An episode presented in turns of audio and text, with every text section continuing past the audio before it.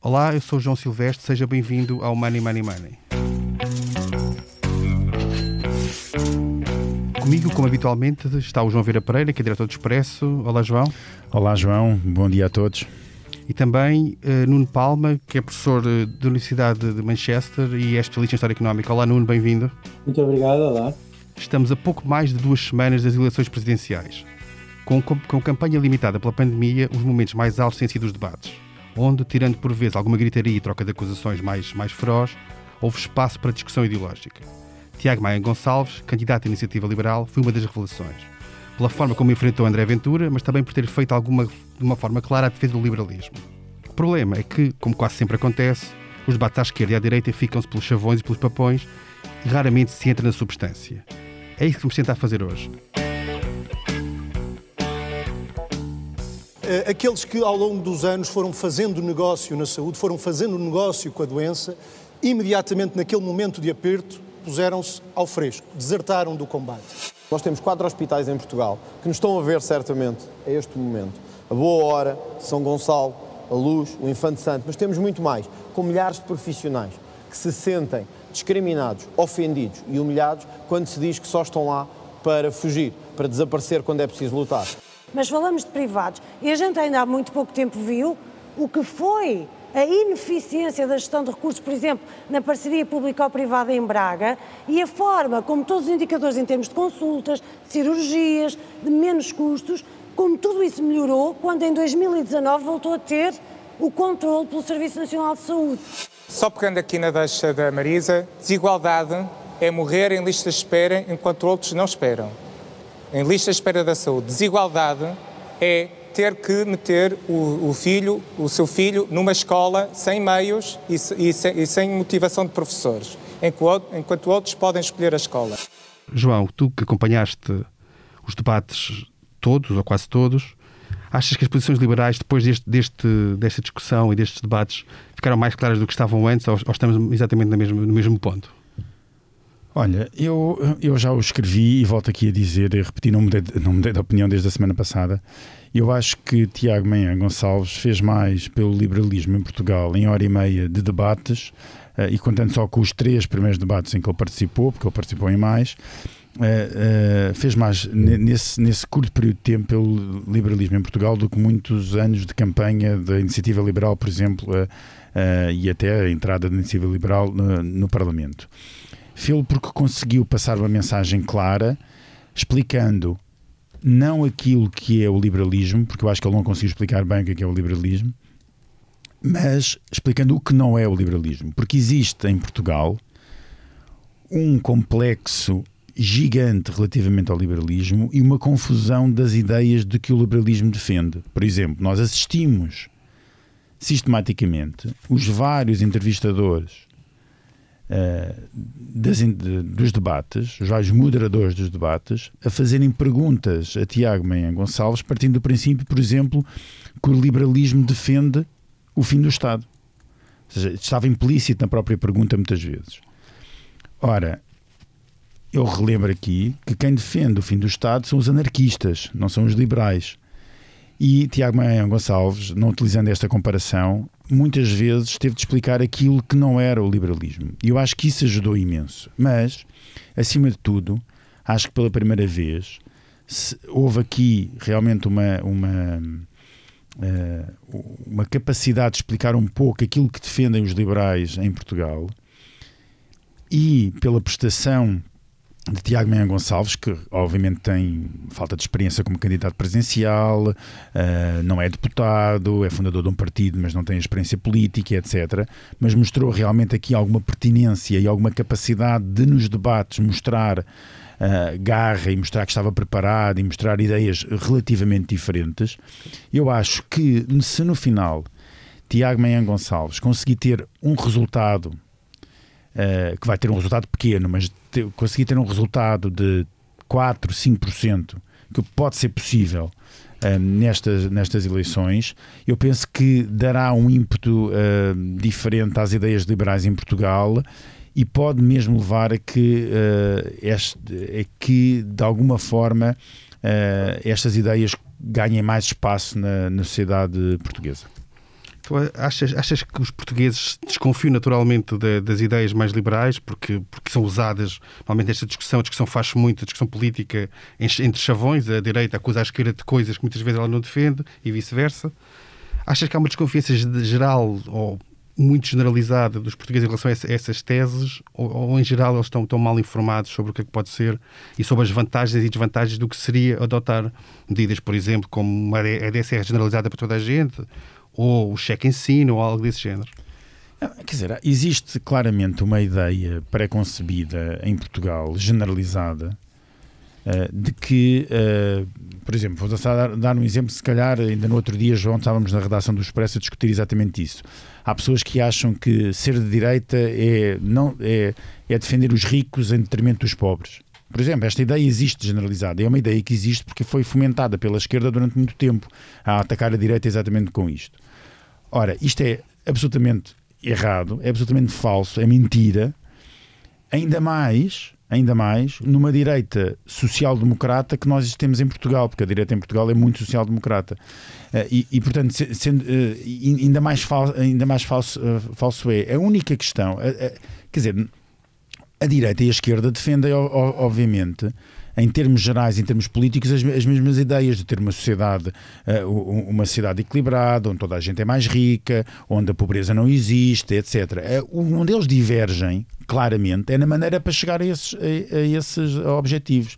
A esquerda defende que há uma maneira uh, para lá chegar, muito, apo muito apoiada num Estado forte e capaz de fazer, de chegar a essas pessoas necessitadas uh, aquilo que precisam para, para, para, ter uma vida melhor, e a direita acha que deve haver muito mais um, um, um, um centro na pessoa em si e nas igualdades de oportunidades e dar oportunidades às pessoas para conseguirem aumentar a riqueza como um todo e toda a gente beneficiar com isso. Quer dizer, isto é muito simplista esta ideia, mas é, mas é mais, mais ou menos isto.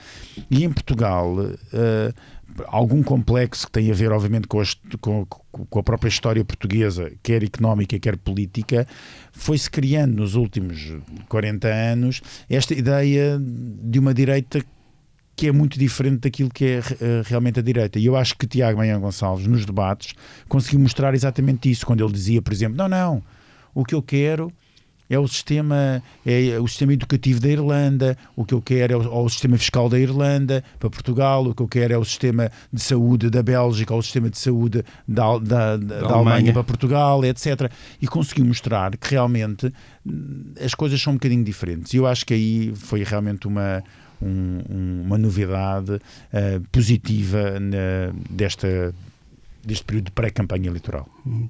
Deixa-me passar a aproveitar esta questão da, da origem da histórica deste, de, da, da, forma como as pessoas, e os portugueses em particular, veem a, a política, as várias doutrinas políticas, para perguntar ao Nuno Palma se é possível localizar no tempo a origem histórica do liberalismo em Portugal. Primeiro das ideias, e depois, obviamente, há uma fase de século XIX em que ele é, mais aplicado em termos práticos. É possível situar essa, essa origem e de onde é que ela surge, Nuno? Uh, não num momento único, ou seja, tudo isto depende do que é que se quer dizer por liberalismo. Uh, Exato, eu estava a, ser muito vago na, na definição, estamos a partir de liberalismo político, mas obviamente também políticas mais liberais do plano económico. Exato.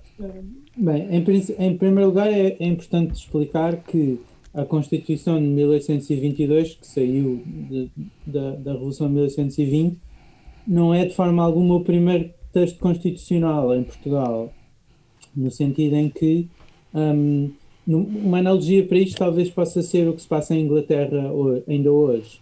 Não existe uma Constituição escrita, ou seja, não existe uma Constituição codificada, um, não há um documento único em Inglaterra que diga é isto a Constituição, mas há leis escritas que têm valor constitucional.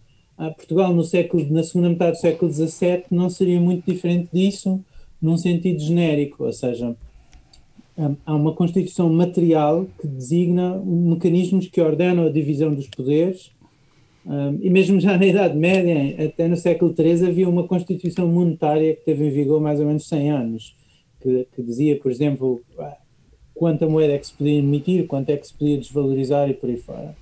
Um, portanto, é, no entanto, é, não deixa de ser verdade que no século XIX as revoluções liberais, que na altura eh, primeiro se chamou a regeneração, um, e depois houve várias contra-revoluções, uh, tentaram, digamos, implementar uma visão uh, que, em termos económicos, até certo ponto era liberal, mas em muitas outras dimensões não era. Por exemplo, relativamente à escravatura, por exemplo, relativamente a proteções manufatureiras, a questões fiscais e por aí fora.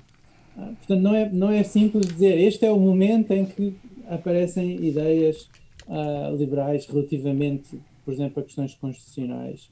Uh, eu penso que é verdade o que foi dito anteriormente de que a visão que existe hoje em Portugal em, relativamente ao que é que é o liberalismo é uma visão muito informada e muito marcada, por um lado, em, em primeiro lugar, pela visão que a própria democracia, desde 1974, impôs sobre o que é que foi o Estado Novo e sobre o que é que foi a história de Portugal anterior a ela própria. Todos os regimes inventam mitos sobre o passado.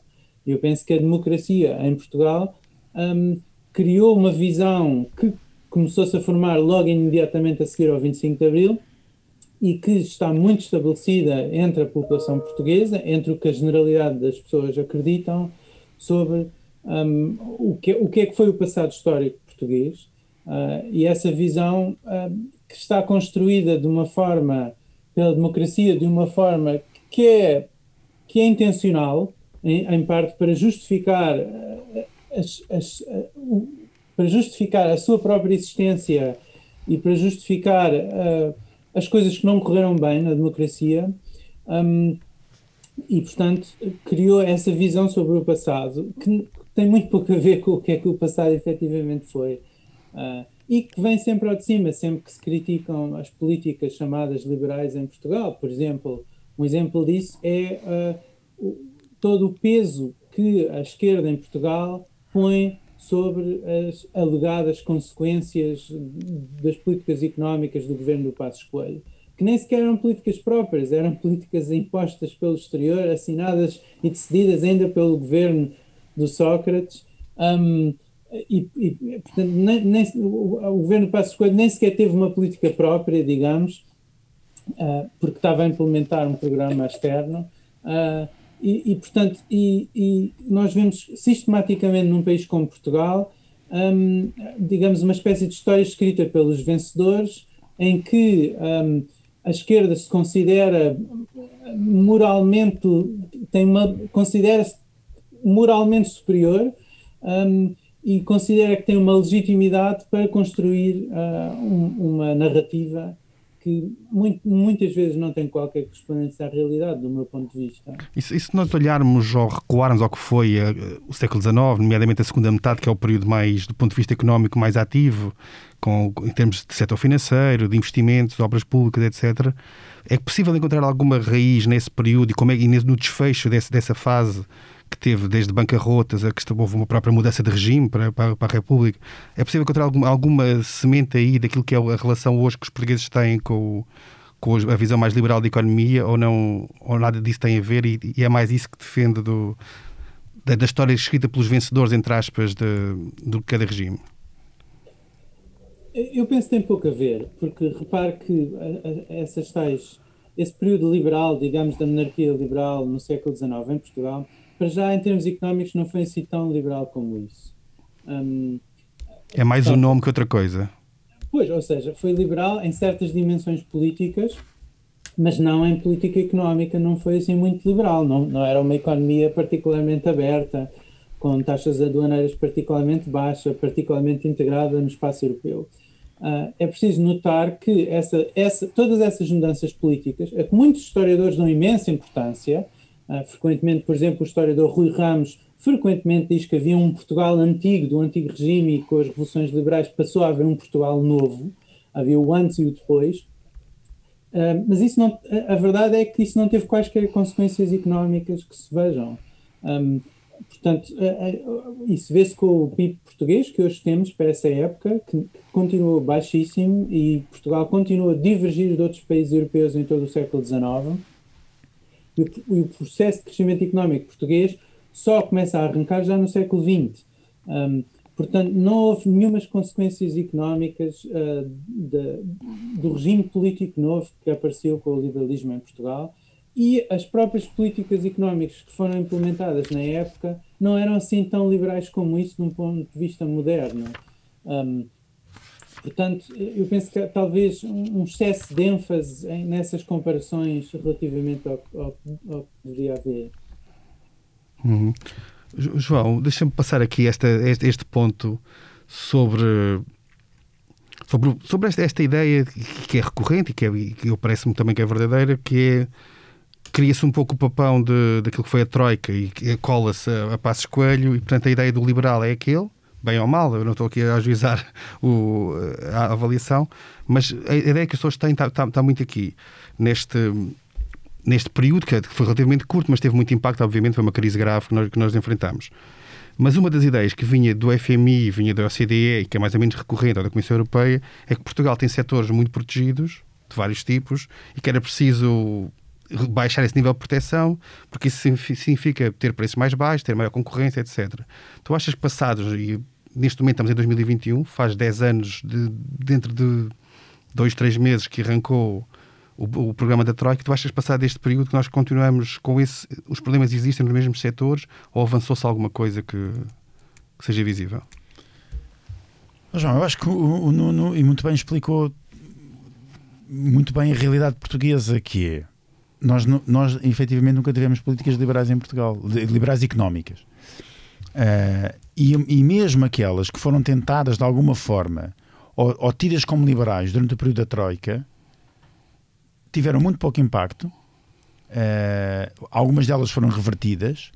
E sempre que acontece qualquer coisa que se assiste constantemente em Portugal a essa questão de, de maior liberdade na escolha de fomentar uma, uma sociedade mais, mais livre nesse aspecto, é altamente contestada sempre por todos os setores de, de, da sociedade. Eu aqui ponho todos os setores da sociedade. Vou dar um exemplo. Ainda agora, existe uma guerra gigante entre uh, operadores de comunicações e a Anacom é? relativamente ao 5G. E eu percebo, atenção, eu percebo muito bem os interesses uh, e, a, e, a, defesa que os operadores de telecomunicações fazem dos investimentos que tiveram de fazer e, e, e, pelos quais precisam de retorno.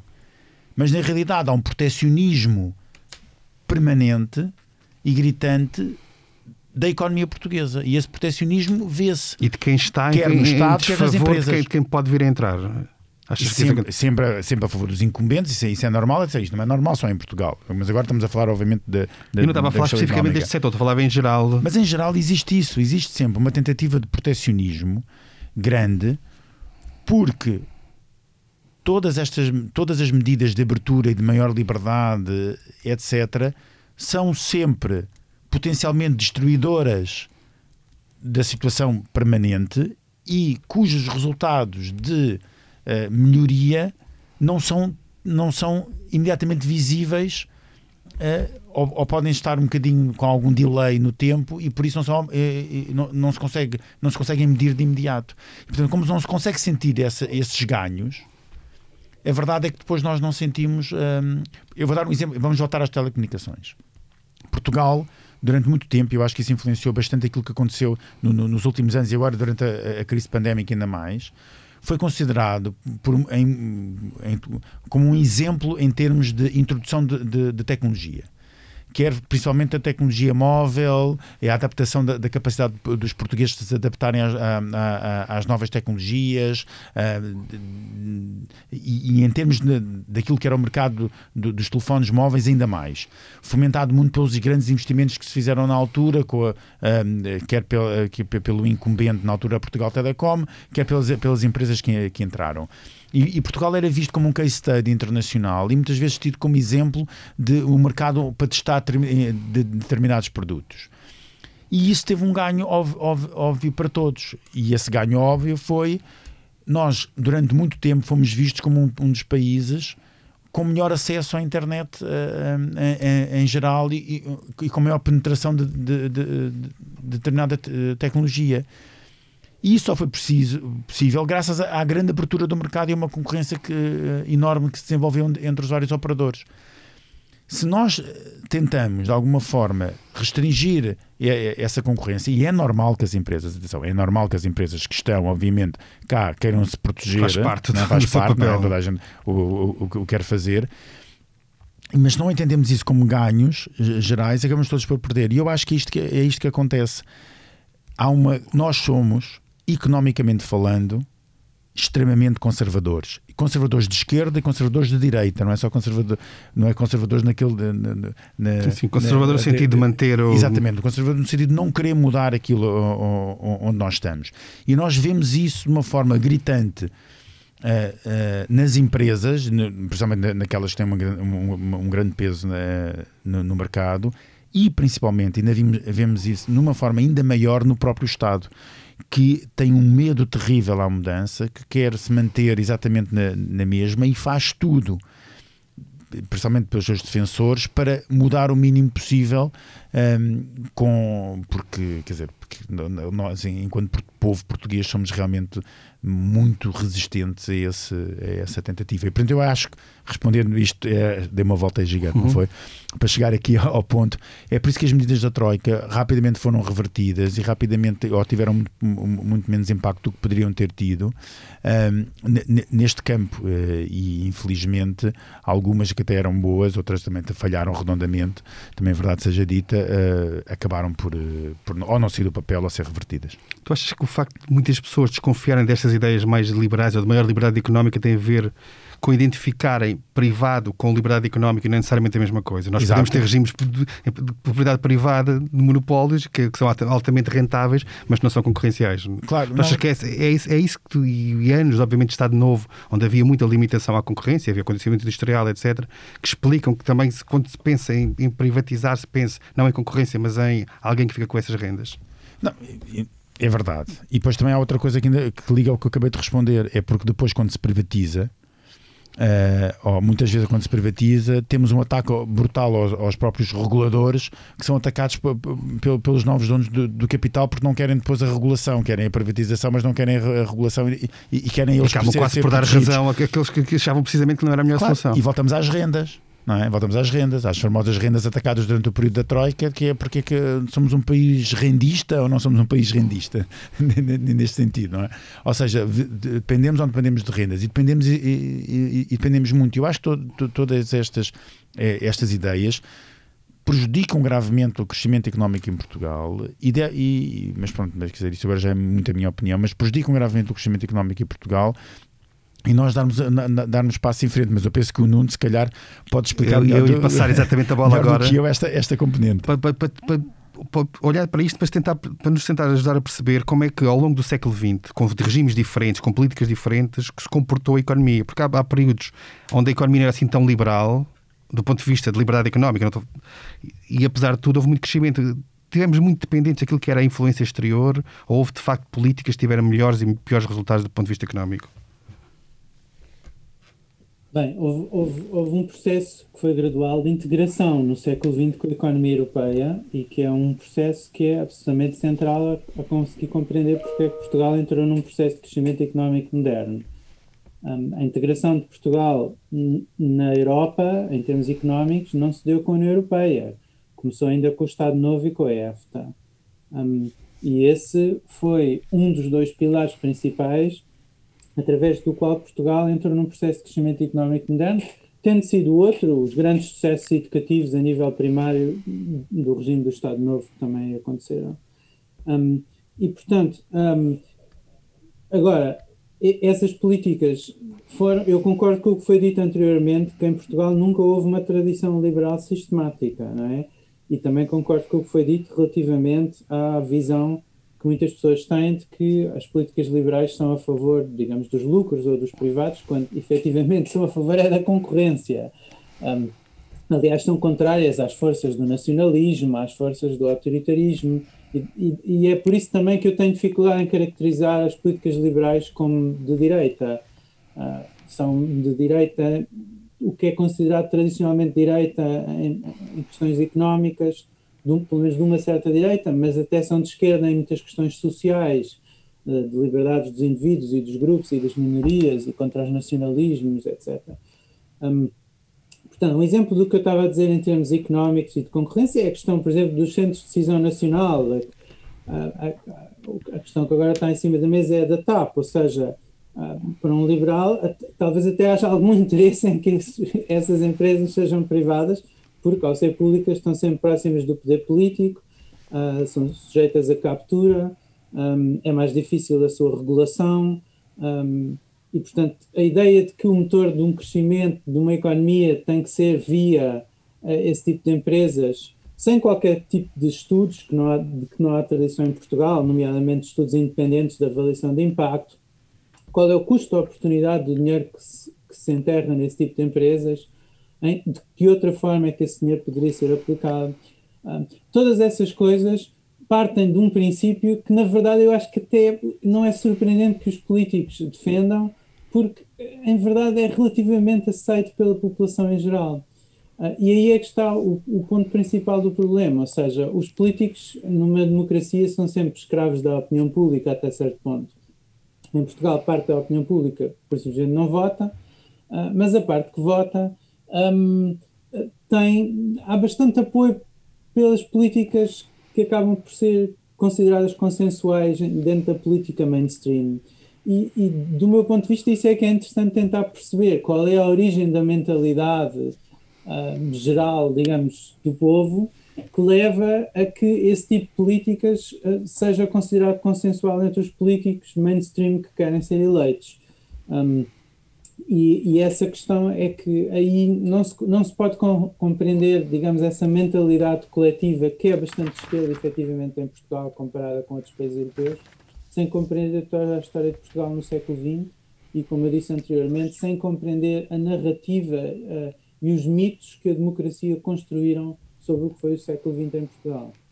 E quando nós comparamos Portugal com outros países europeus eh, ao longo do século XX, e Portugal teve várias mudanças de regime, como é que essas mudanças de regime político e de políticas afetaram o desempenho português face a outros que, mantiveram, que se mantiveram mais ou menos estáveis? Alguns sim, outros não, mas houve países que se mantiveram com um regime estável ao longo de todo o século XX. Como é que é possível perceber esta comparação? Bem, o século XX não foi um século particularmente estável em termos políticos, para quase parte nenhuma da Europa, mas uh, uh, em Portugal, efetivamente, no século XX houve principalmente dois regimes uh, dominantes Uh, foi uh, o Estado Novo, que durou uh, quase 50 anos, se contarmos a partir de 26, ou um bocadinho, ou 40, se contarmos a partir de 33, e foi um, um, a democracia, que já, que já leva tantos anos como o Estado Novo. Um, e, e, portanto, em termos comparados com outros países, eu penso que efetivamente o que se passou em Portugal, o caso simétrico será talvez alguns países da Europa do Leste, como a Polónia, ou como a Hungria, ou seja, uh, países que tiveram ditaduras de esquerda durante muito tempo, depois, até certo ponto, viraram à direita. Um, e enquanto que em Portugal passou-se, ou até a, em menos escala em Espanha, porque a transição foi mais gradual, não foi revolucionária, principalmente em Portugal, também para a transição, a, a transição ter sido revolucionária, um, criou-se, eu acho que está aí a origem de Portugal ser um país bastante de esquerda, e como foi dito anteriormente, até os partidos de centro-direita são bastante esquerda. O caso do PSD, ou até o próprio CDS tem, tem o, o nome social no título. Tudo isso, eu penso que é um resultado de, da interpretação que se tornou dominante depois do 25 de Abril sobre qual tinha sido a história de Portugal. Um, outros países europeus em que isso não se passou dessa forma não tiveram essa radicalização que aconteceu em Portugal. Avançamos agora para a nossa Bolsa de Valores. A cada convidado é apresentado um tema para o qual deve dar ordem de compra ou de venda. Eu começo pelo João Vieira Pereira sobre esta notícia desta semana que o Ministério Público investigou dois jornalistas, portanto, fotografou, um deles, inclusive, fez o levantamento de sigilo bancário e verificou as contas. Um deles, que aliás foi nosso colega aqui no Expresso, o Carlos Rodrigues Lima. Tu compras ou vendes esta prática do, do Ministério Público? Bem, uh, ou daquela juíza em particular do Ministério Público? de surpresa com esta com, com, esta pergunta, mas ainda bem, mas é uma pergunta que vem, que vem mesmo no, no Tem a ver com liberdades tem também. A ver, tem a ver exatamente com o tema que nós estamos a falar. Eu acho inacreditável que o Ministério Público abra uma investigação sancionada ao mais alto nível do Ministério Público a jornalistas não porque os jornalistas são suspeitos de ter cometido um crime, qualquer ele que seja. O que seria normal nesse caso, seria normal, obviamente. obviamente. Quer dizer, os jornalistas não estão acima de outras pessoas, mas para descobrir a fonte da notícia. Ou seja, o Ministério Público ficou chateado pelos jornalistas fazerem o seu trabalho, que quis descobrir quem é que dentro do Ministério Público terá, na opinião do próprio Ministério Público, quebrado um, um segredo de justiça, se ele foi quebrado, e então toca de investigar e pôr sob vigilância da polícia dois jornalistas, ir às contas bancárias, investigar se foram feitos pagamentos, pôr os telefones sob escutas, quer dizer, eu, eu parece que estamos na, na Hungria, de repente parece que, quer dizer, foi Ana Gomes que comparou um, um, uma crítica de, de, António Costa a deputados do PSD como a, a Orban, não, não sou eu, foi, foi a Ana Gomes para esclarecer nos debates. Uh, que disse que, que, eram, uh, que eram práticas que parecia uh, as de Orban na Hungria. Bem, esta está muito perto disso, ou, ou pior ainda. Nuno, Portugal emitiu hoje dívida a 10 anos pela primeira vez com taxas negativas. Para quem, como o Nuno, tem estudado a evolução da economia portuguesa nos últimos séculos e conhece seguramente como, como, foi, como foi a evolução da dívida e do déficit, como é que compra ou vende esta ideia de emitir dívida a taxas negativas a 10 anos? Bem, eu parece-me que aí é absolutamente claro que nós não podemos ver as taxas de juros que se aplicam em Portugal como uma resposta de mercado às condições apenas internas portuguesas. Incorporam todo um conjunto de expectativas sobre o comportamento do Banco Central Europeu e das instituições europeias um, futuro. Ah, portanto, não, não, são, não são um bom barómetro dos fundamentais da economia portuguesa a prazo. Uhum. Bem, obrigado. Foi o 52 episódio do Money Money Money. A edição esteve a cargo de Ruben Tiago Pereira. Não se esqueça, enviem questões e sugestões de temas para o e-mail economia.esperce.impressa.pt. Até lá, tome muito bem conta da sua carteira e proteja-se o melhor que puder.